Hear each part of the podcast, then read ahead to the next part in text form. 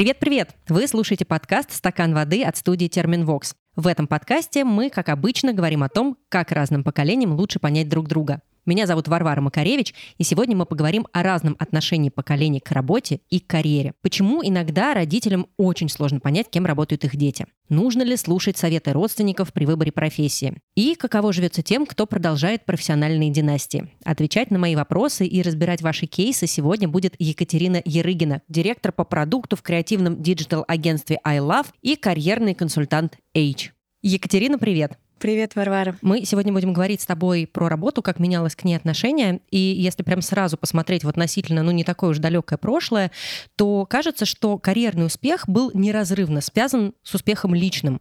И работа была не только способом реализации, но даже валидизации себя в обществе. Планы строили долгосрочные, карьера планировалась одна на всю жизнь, а сейчас кажется, что работать на одном месте — это уже немножко какой-то атовизм, дикость, и выглядит даже подозрительно, если человек не меняет место работы работы. Я бы хотела попросить тебя, чтобы мы сейчас прошли с тобой по разным поколениям и попробовали бы разобраться, как менялось отношение к работе, карьере, в общем, опираясь здесь на свой опыт, на свою экспертизу, давай начнем с условного поколения наших бабушек, дедушек. Это вот условно 30-е, 40-е, может быть, чуть-чуть попозже.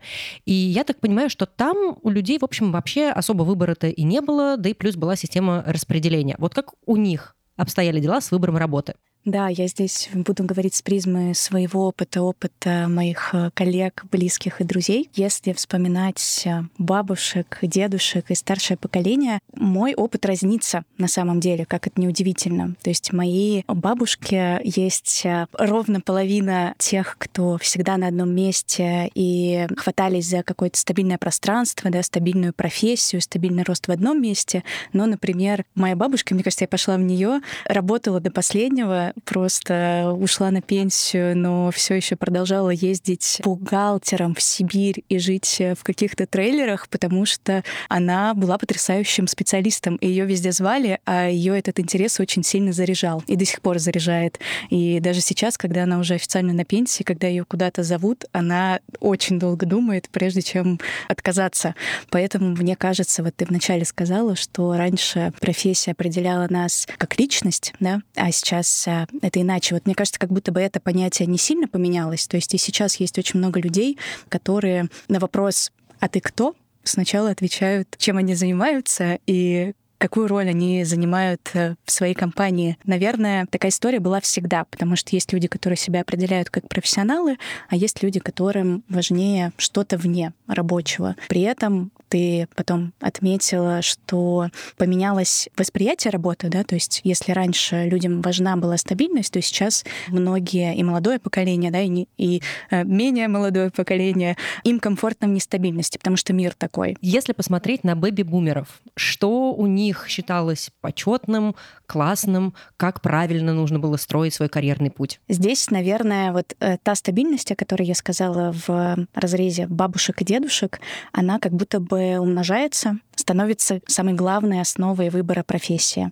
Выбирая место, где ты учишься или куда ты пойдешь работать, у тебя как будто бы нет э, дальнейшего выбора, можно ли ее поменять, да, можно ли сойти с этого пути. И поэтому одновременно очень большое давление на моменте выбора профессии, а с другой стороны очень большое давление в процессе, потому что если вдруг происходит кризис, что опять же довольно часто и много заставали все а, и бэби-бумеры, и конкретно мои родители, а, это очень сильно выбивает из колеи, потому что кризис, он застает всех, а когда люди выбирают одну профессию, и у них как будто бы круг профессиональных знаний, он сильно сужен, эта стабильность, она, с одной стороны, есть, потому что у тебя есть понятная работа, понятно, куда расти, да, как стать от э, с рядового сотрудника директором, а с другой стороны, не дай бог кризис, тебе некуда идти, потому что в рамках одной профессии очень сильно лимитирован выбор. И вот это вот такая наверное, палка о двух концах. А не могу сказать, что я, например, себя вижу в такой парадигме рабочей. Опять же,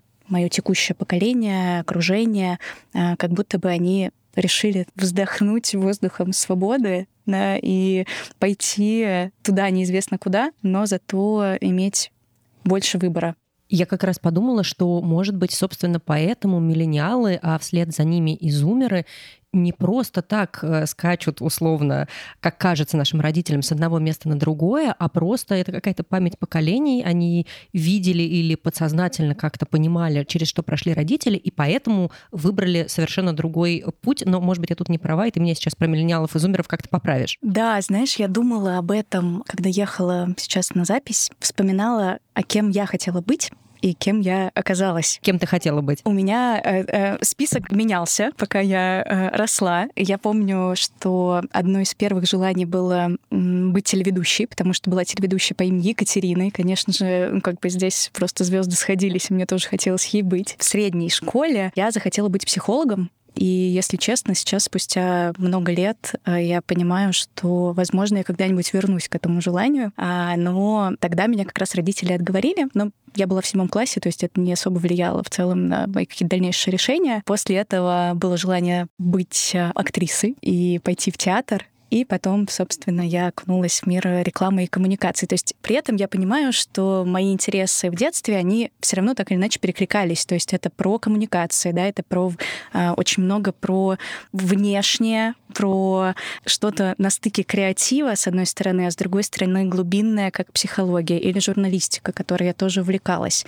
Э, и сейчас э, я поняла, что я строю карьеру таким же путем. То есть э, моя карьера, она очень э, быстро менялась, как в целом и мои детские желания, о кем я хочу быть. И, возможно, собственно, что меня и заставило думать, что, скорее всего, такой паттерн, он может складываться уже в детстве, в зависимости от того, насколько свободно внутри семьи, да, насколько свободно ты можешь выражать свои желания, кем ты хочешь быть, планировать что-то. Настолько же свободно ты потом сможешь э, это делать в реальности. Вот такая мысль родилась, пока я вспоминала свои детские мечты. Мысль хорошая, я облеку ее, может быть, в короткий такой практический совет для слушателей, что стоит прислушиваться вообще к своим пожеланиям и замечать какие-то паттерны, которые есть в ваших предпочтениях и в ваших ценностях, и, может быть, это и приведет вас на какой-то правильный карьерный путь, и, может быть, это и есть то основное, на что стоило бы опираться. Ну вот, по крайней мере, мне очень откликнулось все то, что ты сказала, очень похоже было на мой карьерный путь,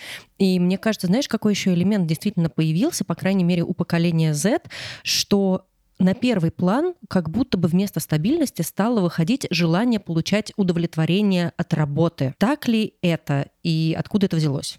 Думаю, что это безусловно так. Откуда это берется? Это берется не, знаешь, исток, он не из профессиональной сферы, как мне кажется, а из сферы заботы о себе, потому что это то, что сейчас очень сильно восхваляется и чему я, безусловно, невероятно рада. И когда люди больше сфокусированы на себе и в первую очередь задают вопрос, а это то, что мне нравится, а мне приносит это удовольствие. Вот сейчас я нахожусь в стрессе, а что дальше? Это всегда так будет? Или я могу это поменять? Люди больше сфокусированы на себе, и это очень сильно отражается на том, как они воспринимают э, работу, а, свою профессиональную деятельность. И это очень сильно влияет на работодателей, потому что им приходится под это подстраиваться. То есть вот как меняются поколения, эти же поколения руководят всеми бизнесами бизнесами, и им тоже приходится постоянно адаптироваться. А если мы говорим про большие бизнесы, где э, во главе часто бывают люди совсем разных поколений, здесь возникает как раз такой какой-то, мне кажется, тонкий момент э, договоренностей потому что,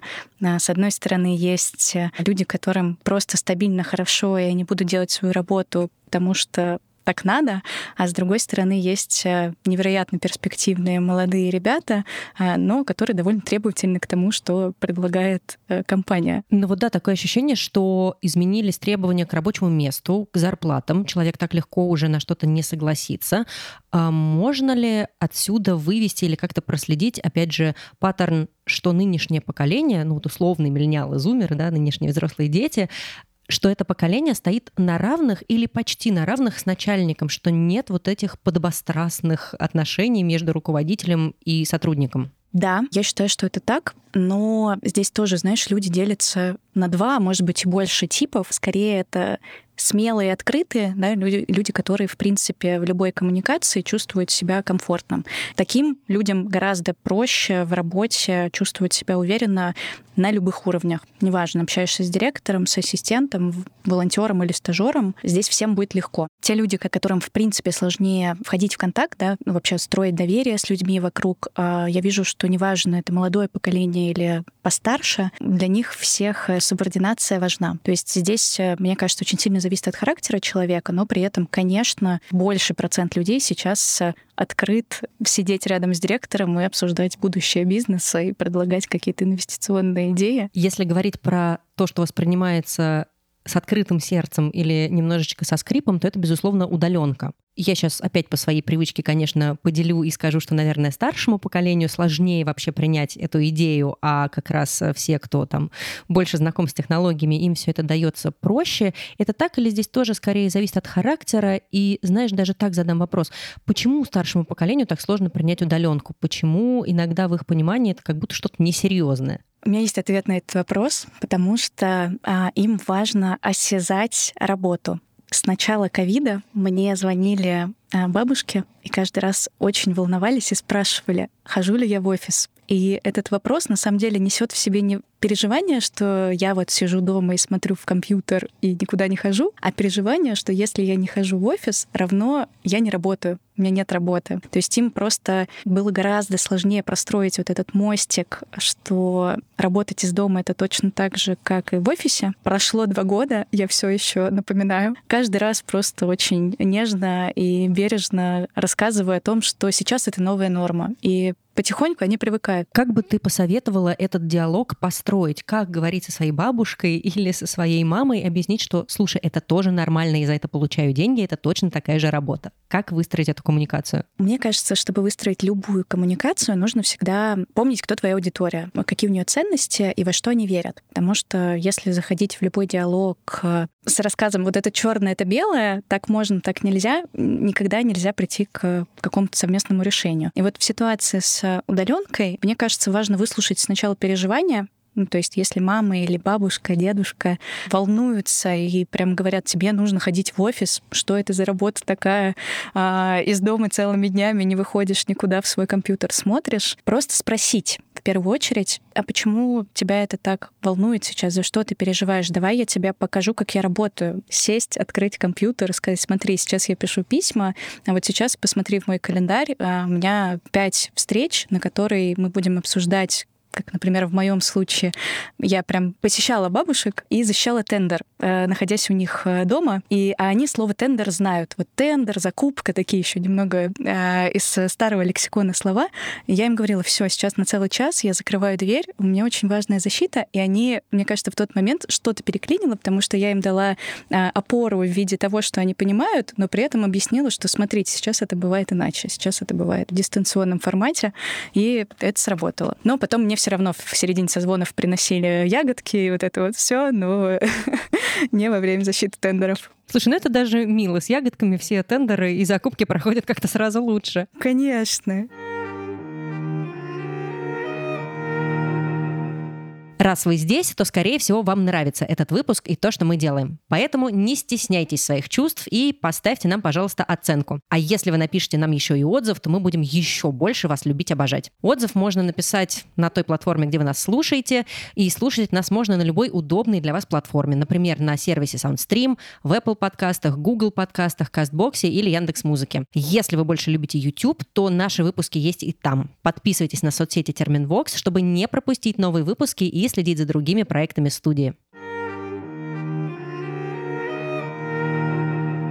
Ты наверняка слышала фразу, которую приписывают Конфуцию «Выберите работу по душе, и вам не придется работать ни одного дня». На твой взгляд, сегодня работа какое место занимает или должна занимать в нашей жизни? Потому что вот если э, слушать Конфуция, это такое ощущение, что он совсем не делит работу и жизнь. Должно ли быть разделение и какое, если да? Опять же, очень здесь зависит от людей. Я знаю потрясающих профессионалов своего дела, которые настолько им горят, что когда они в отпуске читают очередную переписку, это не про нарушенный work-life balance, а просто про их желание реализовываться вот в том месте, где или там, в том бизнесе, да, которым они руководят. И мне кажется, это нормально. С другой стороны, мне кажется нормальным, когда люди очень сильно разграничивают работу и жизнь, и в этом нет абсолютно ничего плохого. В какой-то мере это даже хорошо, потому что у людей появляется баланс. Они понимают, что, опять же, работа их не определяет. Вот, да, то, что мы обсудили в начале, что за пределами работы они могут посвящать время себе,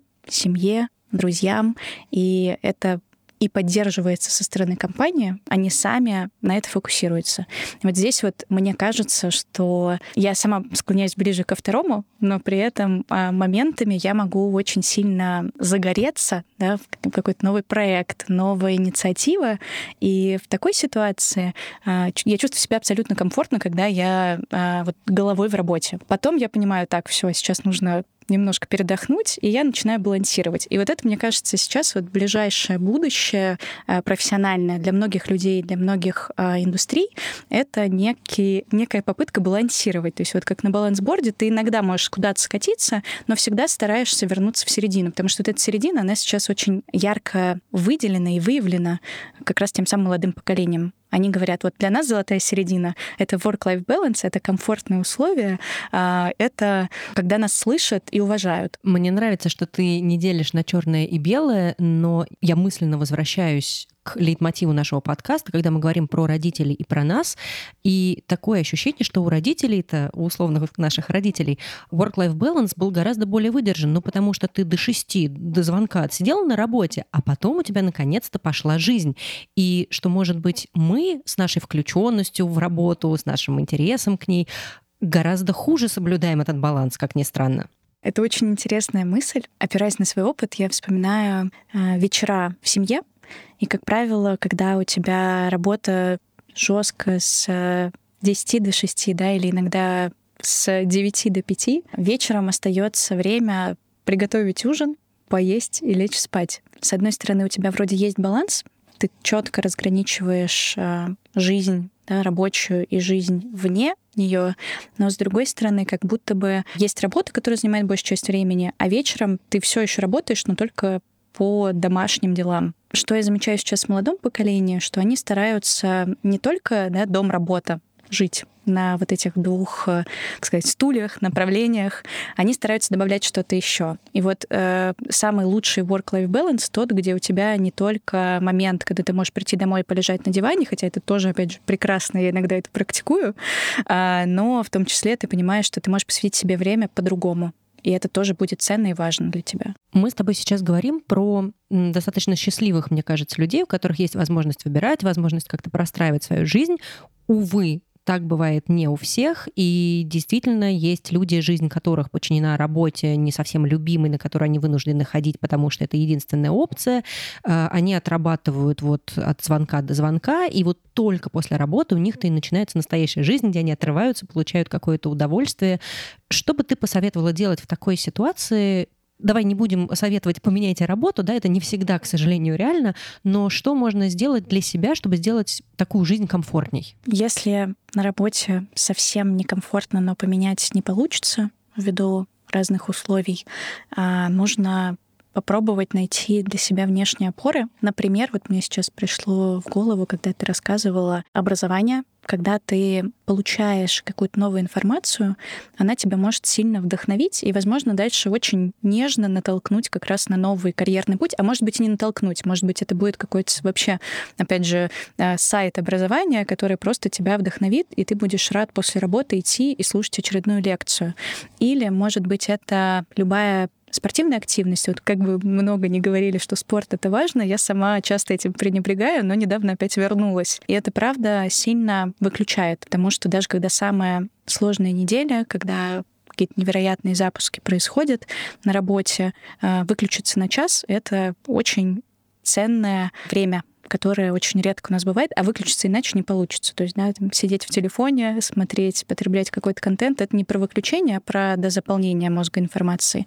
И вот э, мне кажется, что если вне работы, мне нелюбимой работы, будут хотя бы несколько увлечений, которые вдохновляют, тогда станет легче. И тогда это может вдохновить на поиск нового пути для себя. Причем мне кажется, что следование таким своим увлечениям может даже привести к какому-то своему бизнесу, я не говорю о каких-то мегакорпорациях, но начать что-то свое, что тебе нравится, вполне можно. И тут тоже появляется, на мой взгляд, э, некий, ну не назову его конфликтом, но некая разница во взглядах у поколений, потому что есть ощущение, что в России есть все еще некая стигматизация предпринимателей. К ним почему-то это слово иногда звучит как будто бы с негативной коннотацией. Ты замечаешь эту разницу у более молодых и предприимчивых и у их родителей? Потому что, опять же, мне кажется, что это во многом про стабильность для родителей. Это выглядит как что-то нестабильное. Ты не знаешь, что будет завтра, и куда как надежнее ходить в офис, где есть какой-то начальник, начальник, который говорит тебе, что делать. Мне кажется, что для старшего поколения слово предприниматель может пугать, потому что оно связано не только с нестабильностью, вот у тебя там свой бизнес, э, неизвестно, куда он придет, а в том числе с пониманием сложности вложений в свою компанию, в свой продукт. И, возможно, для более старшего поколения слово предприниматель у меня свое, оно пугает в том числе обязанностями, потому что это что-то, что не было так часто в обществе, не так часто в обществе встречалось раньше, сейчас чаще. И, соответственно, у них нету ярких примеров среди своего ближайшего окружения, что это нормально, что предприниматели, да, что у них точно так же их ждет прекрасная а, карьера, деньги, стабильность. А сейчас же, когда их становится все больше, их правда становится больше, потому что а, молодые предприимчивые не боятся, а, запускают а, стартапы, закрывают стартапы, потому что, опять же, им интересно что-то пробовать э, новое. Наверное, опять же, это вот как разговор про удаленку спросить, что пугает, и показать, как это работает на самом деле. Показать, вот смотри, мама. Я сейчас э, основал э, маленький бизнес. Э, его задача такая: у меня почти нет вложений, потому что я делаю все онлайн. Но если взлетит, то получится вот так, и мы поедем с тобой отдыхать. Я отвезу тебя на Мальдивы или куда-то еще. А, возможно, это будет понятнее, чем а, пытаться объяснить свой бизнес-план или что предпринимательство — это нормально. А, мне кажется, через понятные какие-то такие прикладные примеры всегда проще донести мысль. Могут ли помочь на карьерном пути какие-то курсы профориентации, те самые карьерные дни в школах, которые иногда проводят? Может быть, действительно иногда стоит и в какой момент, если да, пойти за консультацией и сказать, ребят, вот не знаю, чего делать дальше, посоветуйте что-нибудь. В какой момент нужно этими инструментами пользоваться и кому и когда они действительно пригодятся? Я разделю сейчас, наверное, на категории школьник, э, студент и уже работающий, потому что мне кажется, что во всех трех категориях э, важно иногда обращаться куда-то за помощью. Если мы говорим про школу, здесь э, часто бывает давление, тебе надо выбрать. Ты сейчас идешь в университет, э, посвятить 4 года или 6 лет э, чему-то. Причем, да, всегда тебе говорят, что ну, такое ощущение складывается, что тебе нужно выбрать один раз да. на всю жизнь все, и ошибиться нельзя. Да, да, да. И это вот, кстати, это не меняется, мне кажется, с поколения в поколение. Насколько бы все не становились свободными и открытыми, это, это какая-то стигма, от которой очень сложно избавиться всем всем поколениям. Надеюсь, что дальше это будет минимизироваться. Вот, значит, ты в школе, и над тобой висит вот эта тяжесть выбора. Что поможет? Помогут, на самом деле, те же самые увлечения, которые были в процессе. Вот, э, опять же, та история, которую я рассказывала в начале. Если ты э, в процессе школы э, неважно в каком классе, пробовал разное, тут писал, там рисовал, а здесь ты занялся спортом и, может быть, захочешь быть тренером.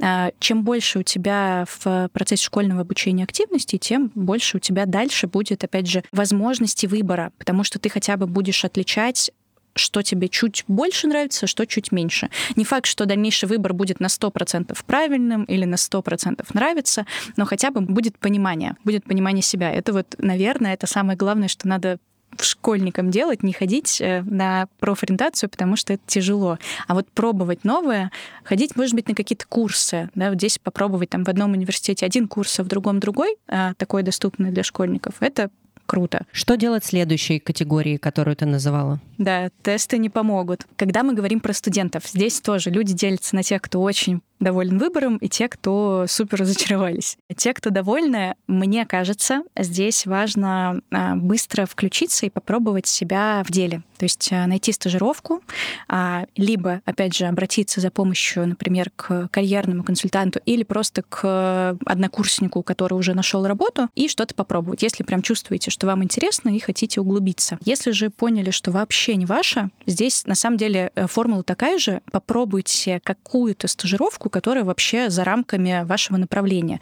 Я работаю в рекламе, и к нам приходит множество студентов, например, из Бауманки, которые изучают математику или физику многие основатели рекламных агентств заканчивали, кстати, Бауманку, и это вовсе не означает, что они плохие коммуникаторы. Я считаю, что вот это вот желание попробовать, попросить помощи, опять же, у соседа или извне а, на студенческом уровне позволит дальше хотя бы немного быть увереннее в карьере. И когда мы говорим о профессионалах, то есть о людях, которые уже строят карьеру, они уже на каком-то пути, а здесь, как и в отношениях, как и в взрослении, встречаются кризисы. Каждый раз, а, сколько раз ко мне подходили а, мои сотрудники и говорили, «А, мне кажется, если я уйду, ничего не изменится. Фраза «триггер», когда ты понимаешь, что человек сейчас на нуле. А, и в таких ситуациях очень важно развернуть человека, помочь ему, если вы лидер, либо, да, если вы такой сотрудник, а ваш руководитель не помогает, опять же, пойти за помощью, это правда помогает. Э, карьерные консультанты, коучинг, все эти методы, они просто задают правильные вопросы, которые помогают быстро обозначить ваши будущие ориентиры. Сейчас пришло время для истории от наших подписчиков. Первая из историй, которую хотела бы тебе прочитать, звучит так. Родители были против моей работы в SMM. Я начинала еще когда SMM только появился. Особенно после того, как я закончила бакалавриат и магистратуру по направлению международные отношения. Мне самой тогда из-за них казалось, что это самый настоящий downgrade. Сейчас я живу в Испании, хорошо зарабатываю. Моя работа помогла мне с переездом. Я работала удаленно с Россией первый год и с Лондоном во второй год. Так что все оказалось к лучшему. Сейчас родители не спрашивают, когда же я найду нормальную в кавычках работу. И отсюда у меня вопрос вообще, насколько стоит советоваться с родителями при выборе какой-то карьеры, при выборе своего профессионального пути, учитывая, что иногда они даже не очень понимают, о чем речь, не потому что они такие глупые, а просто, ну, потому что мир как-то движется вперед, а, а они, может быть, еще немножко не успели. Я считаю, что на первом месте должно быть ваше сердце. Оно подскажет, а, если какой-то из выборов страшит, или, не знаю, могут иногда возникать какие-то неприятные ощущения в теле, а, возможно, это не оно. А, но если сердце горит, но сомневаетесь, прийти к родителям — это всегда здорово, потому что это попытка получить поддержку. Если за ней идти, просто важно для себя как-то проговорить, что, возможно, этой поддержки не будет. Вы хотя бы попытались. Финальная ответственность за решение всегда на том человеке, который выбирает не на людях вокруг. Если мы не получили эту поддержку, неважно, нам 18 лет, и мы выбираем э, специальность, на которую мы поступаем, или нам 25, и мы пришли, опять же, посоветоваться, куда идти работать, как в этой ситуации отстоять свои предпочтения и при этом не поссориться? Я, может быть, начну отвечать сама на свой же вопрос. Ты об этом говорила, что, по сути, нужно пройтись по страхам родителей и все их проработать с ними. Какие еще шаги в этом диалоге должны быть предприняты? Вот пройтись по страхам родителей — это такой первый шаг, э, понять, э, с кем ты говоришь и что стоит э, за их реакциями. Но следующий шаг — это рассказать про себя, про свои эмоции, про свои чувства при выборе, при том, как вы себя сейчас чувствуете на текущем месте, да, или как будете чувствовать на новом, почему вы хотите что-то поменять и почему вы ждете поддержки. Вот если это тоже не обозначить, то а, диалог может быть не совсем эффективным, потому что мы будем на стороне родителей и заботиться о том, чтобы э, обработать их страхи, а, но совсем не поговорим о самом главном, да, с чем мы пришли, о себе. Вот здесь вот а, очень важно сделать первый шаг навстречу, объяснив, что мы готовы услышать все а, вопросы, все страхи и выслушать, но с другой стороны мы пришли с конкретной просьбой. Да? Вот я такой, я сейчас боюсь, я очень хочу, чтобы меня просто обняли и сказали, что все получится. И на самом деле мне этого будет достаточно. Возможно, это поможет. В некоторых таких диалогах, в некоторых семьях появляется еще один критерий — это насколько эта работа достойна нашего ребенка. Хотя я считаю, что плохих работ и плохих профессий нет, но иногда складывается ощущение, что у поколения наших родителей есть какая-то идея достойности или недостойности труда. И меня на самом деле как раз удивляет этот подход, потому что, ну, казалось бы, эти люди росли в стране, где ручной, где простой труд крайне приветствовался что отвечать, какие контраргументы приводить здесь, и вообще как вести диалог в плоскости, эта работа достойна или недостойна меня? Ох, это правда очень сложный э, момент и вопрос. И, возможно, здесь можно сказать, что даже если эта работа сейчас меня недостойна, или а, она не принесет мне тех денег или того счастья, которое я жду, я готов это вынести. Я, выбирая такую работу, я э, абсолютно готов к любой ответственности. Просто дайте мне попробовать. Опять же, возможно, за фразой «недостойно» э, может стоять э, страх того, что ребенка придется спасать. Вот она настолько недостойна, что потом нам, родителям, придется с этим что-то делать. Можно здесь обрисовать картинку, что я готов, даже если сейчас нет, дайте мне попробовать. Хорошо, давай э, разберем еще одну историю, э, потом я прокомментирую и задам вопрос.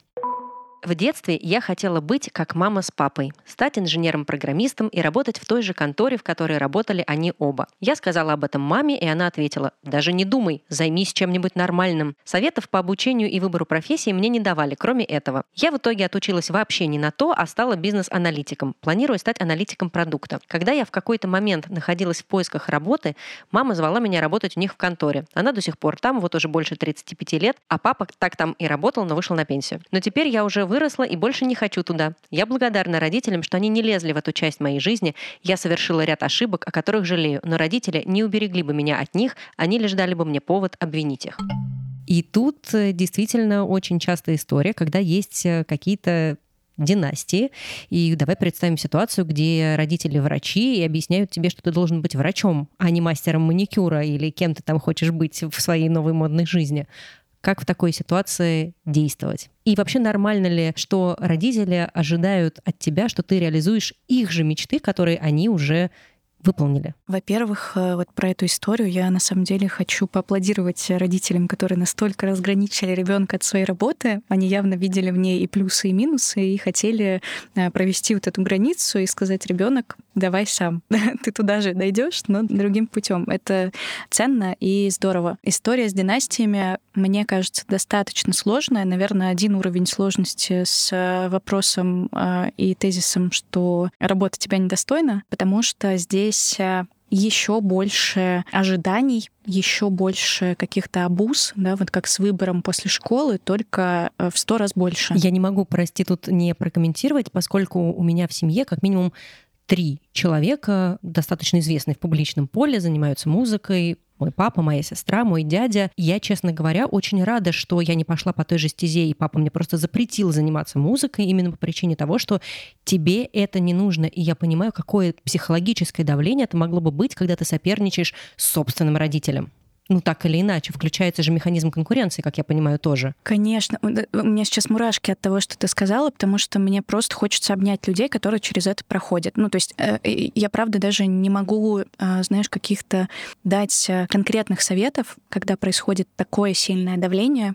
Здесь очень важна поддержка рядом хотя бы за пределами семьи, да, друг, подруга, в которую можно иногда поплакать, потому что это правда слишком тяжело. Особенно если это происходит, а это, скорее всего, происходит да, на школьном уровне, когда человек еще не совсем умеет управлять своими эмоциями, очень подвержен критике, подвержен советам старших, да, и взрослых. Если нас сейчас кто-то слушает в такой ситуации, я очень хочу проговорить, что если вам кажется, что идти туда же, куда идут родители, не надо, пожалуйста, знайте, что это нормально, что вы этого не хотите. И вот мне кажется, вот за это нужно держаться. Вопрос, получится ли договориться, он слишком уникальный, мне кажется, это сильно зависит от семьи к семье.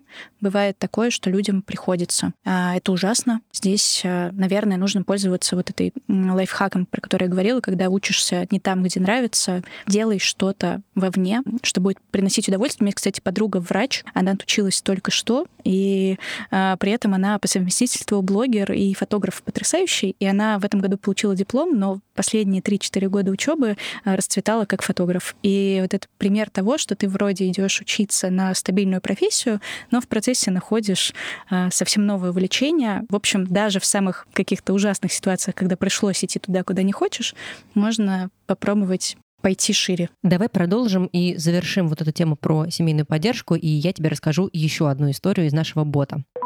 Мне 27, графический дизайнер. В профессии полтора года. Еще не достигла больших высот, но сфера точно моя. Безумно рада, что нашла то, что мне по душе. Эта сфера востребована и может приносить хорошие деньги. От семьи слышу только, сколько можно сидеть за компьютером и что-то там рисовать. Иди на завод, там стабильно платят. Рассказывать о перспективах тяжело. Они плотно защищены убеждениями в духе «да как ты, щенок, можешь заработать больше 30 тысяч в месяц, кому ты нужна?» Родителям под 60.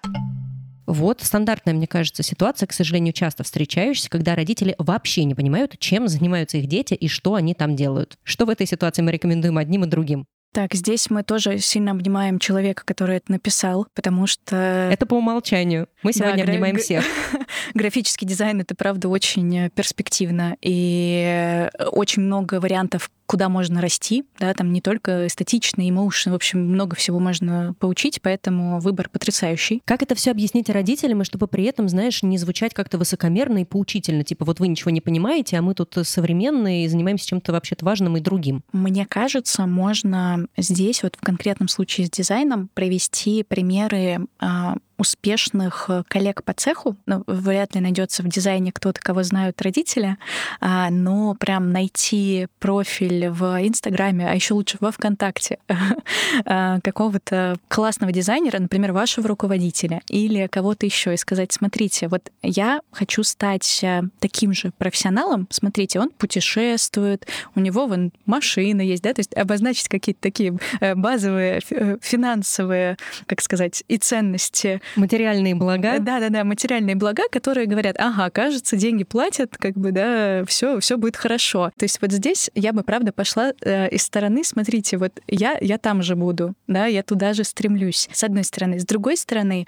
э, может такое произойти, что это не поможет что давление продолжится просто потому, что непонятно, совсем никак, не готовы понимать, в том числе да, со стороны родителей нет желания тоже разобраться. Но э, и нет желания разобраться, и есть желание как бы да как-то свои страхи прожить и ребенку сказать, что все плохо. Здесь важны границы, потому что уже в довольно взрослом возрасте э, их можно и нужно как-то расчерчивать, да, то есть э, чертить. Возможно, имеет смысл на какое-то время не разговаривать о работе, да, договориться, если это возможно, а не поднимать эту тему. Возможно, опять же, один раз попросите, это не произойдет, второй раз попросите, произойдет на неделю, и на третий раз, скорее всего, это уже случится. Но если она такая болезненная сейчас, но вы в себя сильно верите, а верить в себя надо, лучше попытаться ее обходить потому что связь с родителями важна, но иногда какие-то темы для обеих сторон оказываются сложными. Задам, наверное, здесь уже такой последний и немножечко даже крамольный вопрос. А что делать и как объяснить родителям, если ты вообще не хочешь работать. И при этом, например, у тебя такая возможность есть. Все еще мы живем в обществе, да, где, например, девушка может выйти замуж, родить детей, действительно она хочет заниматься только этим, ей совершенно неинтересно построение карьеры. А, или, может быть, есть какая-то там другая возможность, за счет которой человек может не реализовываться профессионально, а заниматься какими-то хобби и развлечениями. А как к такому разговору с родителями подойти, потому что для них работа — это, в общем, очень важная часть жизни. А, вот я хотела задать вопрос на этот вопрос. А зачем объяснять понять. Да? То есть если такой вопрос э, всплывает от родителей, тогда да, можно придумать и нужно придумать некое объяснение. А если же вы просто так живете, а но нужно почему-то родителям рассказать, вот здесь я бы ну, как бы э, заранее оценивала риски, потому что есть риск э, выйти в нежелательный диалог, конфликт, и есть возможность его избежать. Вот если вы в ситуации, когда вам все-таки задали вопрос, да, чего ты ничего не делаешь и бездельничаешь, наверное, можно пойти, опять же, с понятных каких-то сторон, например, рассказать либо как вы устали до этого, и что сейчас вот вы берете такой перерыв, это тоже это очень понятно, да, родителям, когда ты сильно-сильно заматываешься на работе и берешь сабатикал. Это сейчас, кстати, довольно популярная, опять же, форма отдыха, когда ты надолго куда-то уходишь не работать. И вот здесь обычно люди все-таки берут сабатикал в такие в самые критические поворотные моменты, и, возможно, это можно объяснить так. Либо показать увлечение, опять же, рассказать, какое удовольствие вы от этого получаете, что это вам дает, потому что родители хотят одного, чтобы дети были счастливыми. Если вы покажете, что вы счастливы, я думаю, что они будут рады. Отлично. Давай на этой оптимистичной ноте э, сегодня закончим наш разговор. Я люблю, когда разговор заканчивается на счастье. Екатерина, спасибо тебе большое за этот диалог. Я надеюсь, что много полезного мы сегодня рассказали нашим слушателям. Спасибо тебе. Да, и тебе тоже большое спасибо.